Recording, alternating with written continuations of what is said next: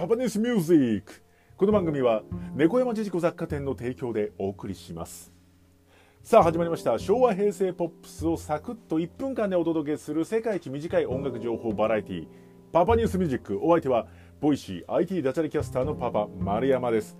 さあ今回お届けするのは最近の名曲です。スカイハイさん。何様。こちらをねお届けしたいと思います。もうこれ初めて聞いた時の衝撃がすごいもう体の中を稲妻がズドーンってね突き抜けたような衝撃。これをね味わうことができます。まだあなた一回も聞いたことないんですか？羨ましい。ブラボー。もうね私今記憶を一回消してもう一回あの一回目のね感じをね味わいたい。それぐらいの気持ちなので今聞いたことがないと言われてもラッキーです。人生でラッキーです。ぜひ聞いていただきたいです。でこのスカイハイ featuring りりっくのぼうよみさんね。2人でこの2つのグループが作った、まあ、曲になるんですけれどもスカイハイさんのラップの特徴がですね速射法です。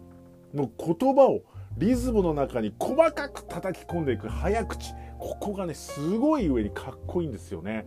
今までどちらかというとドラゴンアッシュとかリップスライムとかこうメロディアスな J ラップというものが多かったんですがもうスカイハイさんなのでそれで一線を画すラップとなっております。